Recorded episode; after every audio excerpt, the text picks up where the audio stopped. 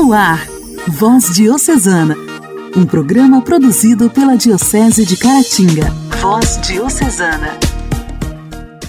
Olá, meus amigos! A paz de Cristo esteja com você! Estamos iniciando hoje, quarta-feira, 16 de novembro de 2022, o nosso Voz Diocesana.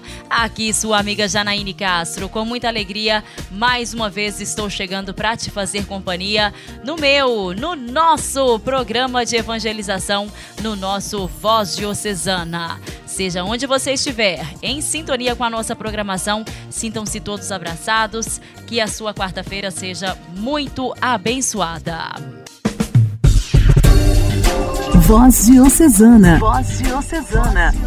Um programa produzido pela Diocese de Caratinga.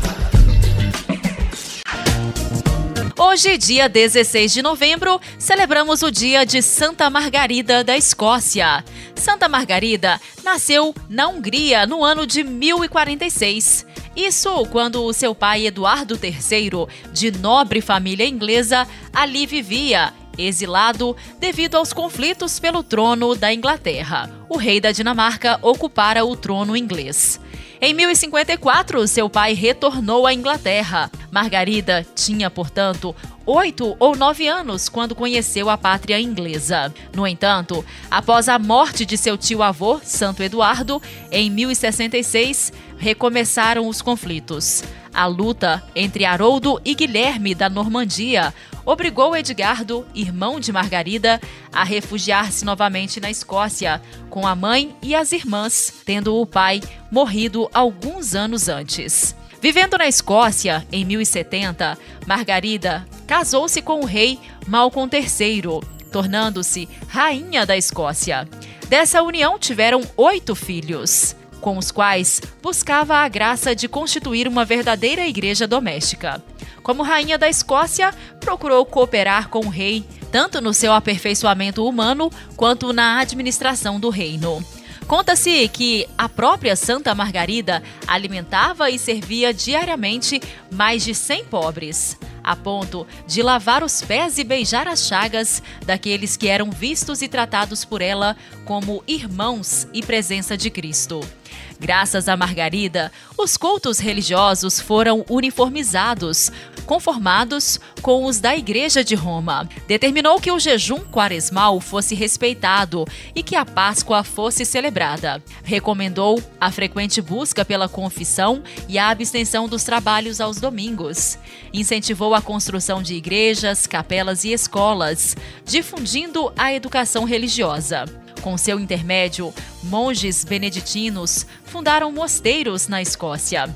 Com a saúde debilitada, Margarida adoeceu em 1093, enquanto seu esposo e filho mais velho tiveram que participar de uma batalha contra Guilherme, o Vermelho, que invadia toda a Escócia. Ambos faleceram neste mesmo ano.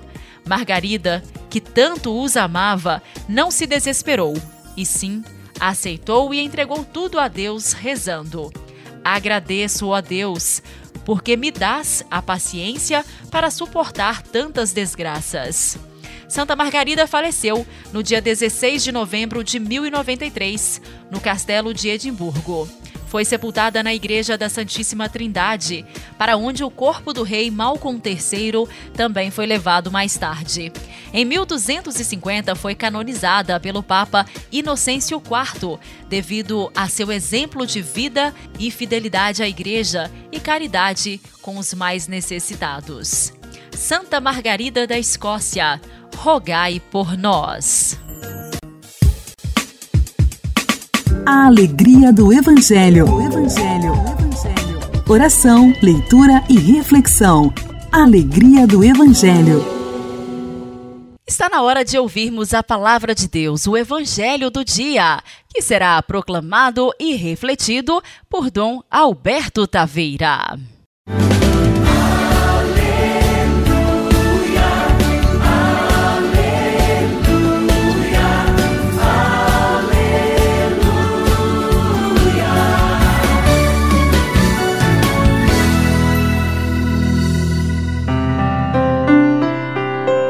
Evangelho de São Lucas, capítulo 19, versículos 11 a 28. Naquele tempo, Jesus acrescentou uma parábola, porque estava perto de Jerusalém e eles pensavam que o reino de Deus ia chegar logo. Então Jesus disse: Um homem nobre partiu para um país distante a fim de ser coroado rei e depois voltar. Chamou então dez dos seus empregados, entregou cem moedas de prata a cada um e disse: Procurai negociar até que eu volte. Seus concidadãos, porém, o odiavam e enviaram uma embaixada atrás dele, dizendo: Nós não queremos que esse homem reine sobre nós. Mas o homem foi coroado rei e voltou. Mandou chamar os empregados aos quais havia dado dinheiro, a fim de saber quanto cada um havia lucrado. O primeiro chegou e disse: Senhor, as cem moedas renderam dez vezes mais. O homem disse muito bem: Servo bom, como foste fiel em coisas pequenas, recebe o governo de dez cidades. O segundo chegou e disse: Senhor, as cem moedas renderam cinco vezes mais. O homem disse também a este: Recebe tu também o governo de cinco cidades. Chegou o outro empregado e disse: Senhor, aqui estão as tuas cem moedas que guardei num lenço. Pois eu tinha medo de ti, porque és um homem severo recebes o que não deste e colhes o que não semeaste. O homem disse: Servo mau, eu te julgo pela tua própria boca. Tu sabias que eu sou um homem severo, que recebo o que não dei e colho o que não semeei? Então, por que tu não depositaste meu dinheiro no banco? Ao chegar, eu o retiraria com juros. Depois disse aos que estavam aí presentes: Tirai dele as cem moedas e dai-as àquele que tem mil. Os presentes disseram: Senhor, ele já tem mil moedas. Ele respondeu: Eu vos digo: a todo aquele que já possui será dado mais ainda, mas aquele que nada tem será tirado até mesmo o que tem. Quanto a esses inimigos, que não queriam que eu reinasse sobre eles, trazei-os aqui e matai-os na minha frente. Jesus caminhava à frente dos discípulos, subindo para Jerusalém. Caríssimo irmão, caríssima irmã, nós nos aproximamos com atenção e cuidado das parábolas contadas por Jesus. Porque será que Nosso Senhor estaria elogiando quando alguém manda matar os outros? Não. Ele está contando uma história, uma parábola que parte de fatos da vida, pessoas que ganhavam poderes, especialmente ligados ao Império Romano, e que viajavam para receber esses poderes e voltavam depois para governar sobre os outros. Nosso Senhor tira certamente essa história de acontecimentos correntes, no entanto, ele quer oferecer uma lição a mais importante para todos nós. E eu penso na nossa vida, toda feita de uma grande responsabilidade. Eu ganhei a vida de presente. Eu não sou proprietário dela, eu a ganhei vinda de Deus. Nosso Senhor me concedeu a vida para que eu dê contas dela diante da sua bondade, diante do seu amor. Deus nos ofereceu dessa forma a nossa vida. O quanto eu recebi, porque essa parábola tem outras versões semelhantes, o quanto cada um de nós tem, as capacidades que eu tenho, Deus não nos pede mais do que somos capazes de fazer, mas aquilo que está ao nosso alcance. Trata-se de uma responsabilidade. Não podemos empurrar a nossa vida com a barriga, como diz o povo, é necessário ter o cuidado para que cada passo dado seja uma resposta responsável ao amor de Deus que nos ama com amor infinito.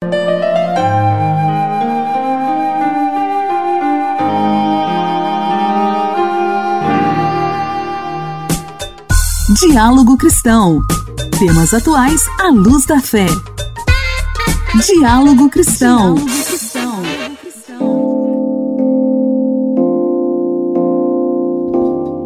Prevenir e controlar uma doença que atinge mais de 537 milhões de adultos entre 20 e 79 anos em todo o planeta. Esse é o objetivo do Dia Mundial da Diabetes, celebrado na última segunda-feira, 14 de novembro. O número preocupante corresponde a 10,5% da população mundial nessa faixa etária e faz parte do Atlas 2021, divulgado pela Federação Internacional de Diabetes. O Brasil é o sexto país em incidência da doença no mundo e o primeiro na América Latina. Existem mais de 15 milhões de brasileiros adultos nesta condição.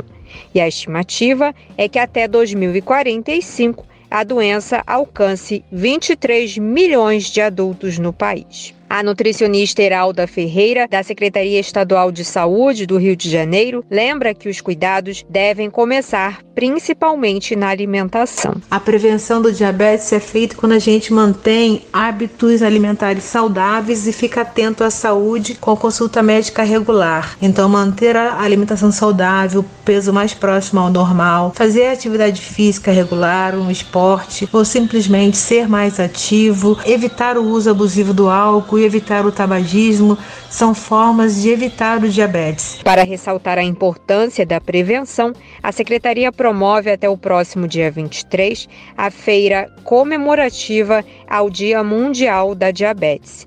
O evento oferece aos visitantes orientações médicas e nutricionais, teste de glicemia e avaliação dos pés. A feira acontece de 8 da manhã até meio-dia no pátio do IED, Instituto Estadual de Diabetes e Endocrinologia, que fica na rua Moncorvo Filho, número 90, no centro da capital fluminense. Igreja, Igreja em Ação. Formação, CNBB, notícias, Vaticano, diocese, não paróquia, a minha Igreja fé. em Ação. Igreja em Ação. Na última quarta-feira, antes da audiência geral, o Papa Francisco abençoou a escultura o Abrigo, no âmbito do Sexto Dia Mundial dos Pobres, celebrado no último domingo, 13 de novembro. O presidente-geral da Sociedade São Vicente de Paulo, Renato Lima de Oliveira, falou sobre o significado dessa escultura e qual mensagem pretende transmitir ao mundo. O presidente-geral da Sociedade São Vicente de Paulo, Renato Lima de Oliveira, visitou a Rádio Vaticano, Vatican News, e falou sobre o significado dessa escultura e qual mensagem pretende transmitir ao mundo. Eu sou da Sociedade de São Vicente de Paulo mas nós eh, pertencemos então a esse movimento internacional da família vicentina. E um dos grandes projetos que a família vicentina tem hoje para o nosso planeta é a campanha das 13 casas, é a construção de residências, de abrigos, de casas para as pessoas sem teto. São Vicente de Paulo é, que é o nosso patrono, uma das primeiras ações dele como, como sacerdote foi construir casinhas para as crianças. E ele construiu 13 naquela ocasião. Uhum. Então nós estamos copiando esse número simbólico, mas é claro que não queremos fazer só 13 casas, queremos fazer é, muito, muito mais casas. E então é uma campanha internacional, a campanha 13 Casas, para reduzir o número de pessoas sem teto para dar moradia digna e também pessoas que vivem em periferias, em favelas, para que também possam ter uma residência de melhor qualidade. Não é apenas o foco no sem-teto. E essa, essa escultura foi feita por um artista canadense, o Timothy. Ela é linda, ela é um ela, ela é o Espírito Santo, é a pomba do Espírito Santo, colocando um cobertor em cima de uma pessoa que está ao relento. Hum. Então, basta olhar para a escultura que é imediata a nossa correlação sobre o que nós, como católicos, como cristãos, podemos fazer para enfrentar essa dura realidade. E o Papa, então, abençoou esta escultura. Esta é a segunda escultura do, do artista Timothy. Ano, ano passado, o Papa abençoou outra escultura dele sobre eh, migrantes e refugiados. Então, este artista, ele tem essa... Que essa... está na Praça São Pedro, né? Isso, ele uhum. tem essa perspectiva, essa sensibilidade social.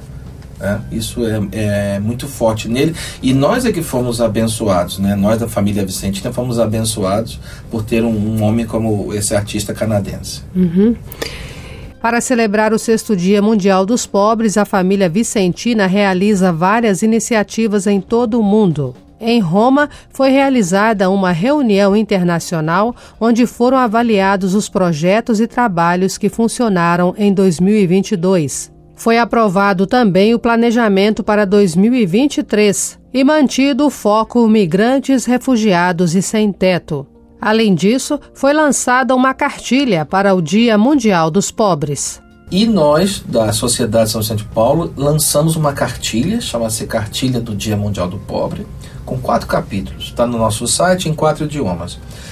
É, quatro capítulos. Primeiro é como Jesus é, acolhia os pobres, é o capítulo 1. Um.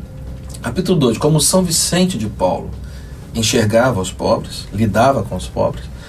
Terceiro capítulo, como o nosso principal fundador, Antônio Frederico Zanan, também lidava com os pobres. E o quarto capítulo, que é que eu digo é uma cereja do bolo, são 20 sugestões de gestos concretos para refletir. Eu não gosto de dizer celebrar o Dia do Pobre, porque é uma contradição. Hum. Celebrar a pobreza, né? Então eu não gosto de dizer celebrar o Dia do Pobre, eu gosto de dizer refletir, né? Ou, ou, nesse caso, então, fizemos essas 20, esses 20 gestos concretos, são ideias simples que podem ser feitas nas paróquias. Uhum. Os próprios padres e os grupos vicentinos podem baixar esse documento e fazer alguma delas ali. O primeiro gesto concreto é uma cópia do que o Papa fez quando esse dia foi criado em 2016. Uhum. O que, que ele fez? Ele foi almoçar, ele fez uma grande mesa, chamou todos os, os, os sem-teto de Roma e almoçou com eles, e conversou, e abraçou, e dançou. Uhum. Né? Então parece uma coisa simples, mas é muito significativa. O Santo Padre desce lá da Cátedra de São Pedro e vai para uma mesa, sim, um local simplório, um auditório simplório, e vai almoçar a mesma comida que os eh, pobres estão comendo. Costuma fazer Intimidade com Deus. Esse é o segredo. Intimidade com Deus. Compadre Elias Garcia. Elias Garcia. Costuma fazer bem. Olá, irmãos e irmãs. Continuemos a meditar sobre nossa vida espiritual. A oração deve ser breve e pura, a não ser que porventura venha a prolongar-se por um afeto de inspiração da graça divina. Regra de São Bento a oração é o sopro da alma, a energia vital do espírito. É a história da interação entre Deus e eu. É a ligação entre a vida interior e exterior. Tem o seu próprio ritmo. É uma realidade em si mesma. Não há uma fórmula para ela para além da necessidade de alimentar, quer com palavras, quer com silêncio. No entanto, o processo é, apesar de tudo, transparente. A oração é feita de duas dimensões.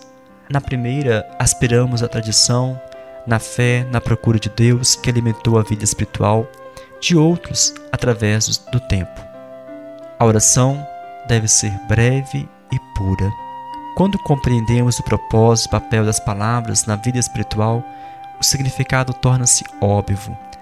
A oração por palavras serve apenas para preencher nossa mente e pensamentos com a consciência da natureza de Deus e das atitudes da alma necessárias e emergindo do Deus da vida. Uma vez que consiga fazer isso, então, declara sobriamente. A filósofa Simone Weil diz que a oração torna-se atenção absoluta. Então, o grande silêncio de Deus torna-se o foco central e mais importante da nossa vida, da a âncora do nosso coração. Rezemos hoje. Deus de amor, fique em mim, para que eu possa ser um sinal da tua presença para muitos. Deus te abençoe e até mais.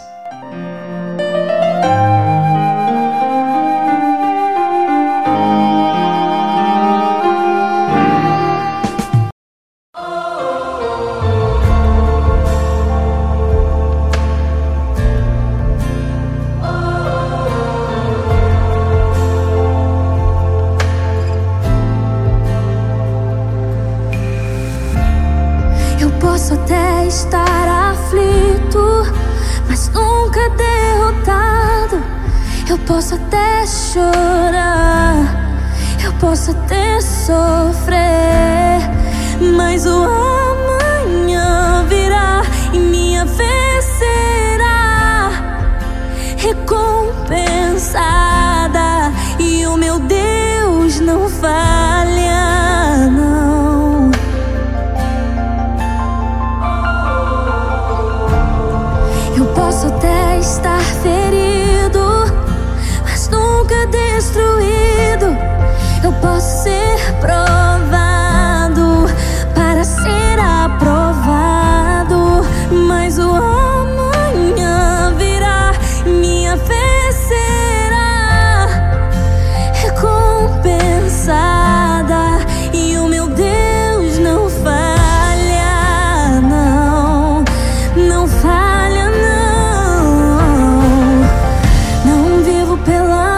остановить.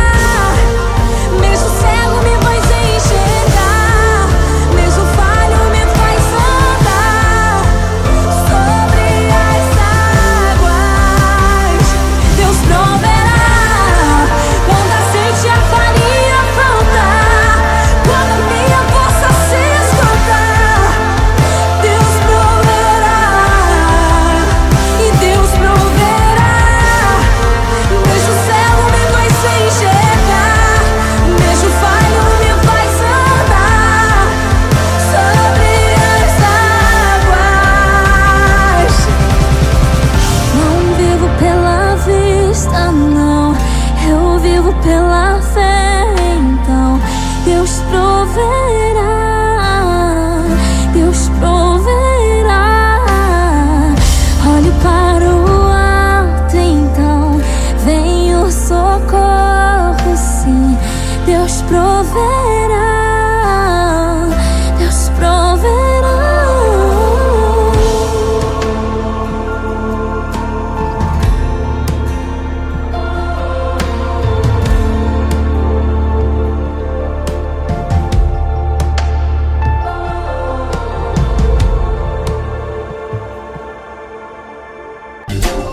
Voz Diocesana. Voz Diocesana. Um programa produzido pela Diocese de Caratinga. Caros amigos, por hoje é só. Já estamos encerrando aqui o programa Voz Diocesana. Sempre agradecendo pela sua audiência e já convidando vocês para estarem em sintonia também amanhã, no mesmo horário, aqui pela sua rádio preferida. Nós aguardamos você, hein? Um forte abraço, fique em paz. Viva a Mãe de Deus e nossa, sem pecado concebida. Viva a Virgem Imaculada, a Senhora Aparecida. Aqui estão vossos devotos, cheios de fé incendida, de conforto e de esperança, ó Senhora Aparecida. Viva Mãe de Deus e nossa, sem pecado concebida. Viva Virgem Imaculada a Senhora Aparecida, Virgem Santa, Virgem Bela, Mãe amável, Mãe querida, amparai-nos, socorrei-nos, ó Senhora Aparecida. Viva Mãe de Deus e nossa, sem pecado concebida. Viva Virgem Imaculada, a Senhora Aparecida. Protegei a Santa Igreja, Mãe terna e compadecida protegei a nossa pátria, ó Senhora Aparecida.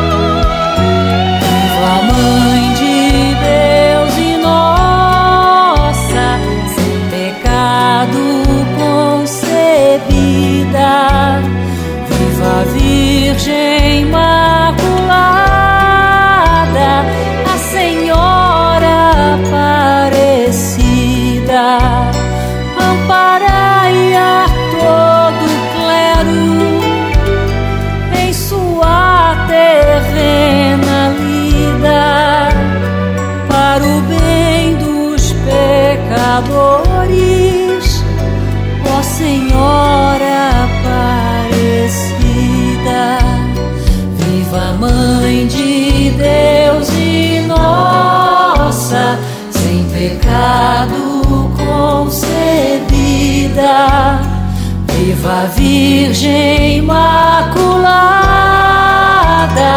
a Senhora Aparecida, velai por nossas famílias, pela infância desvalida, pelo povo brasileiro, ó Senhora Aparecida. Você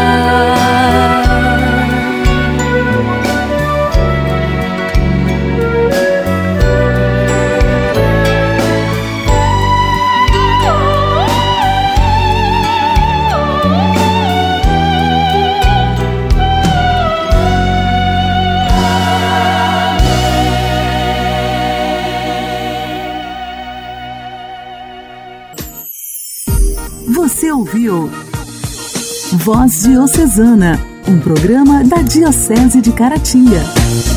Voz Diocesana.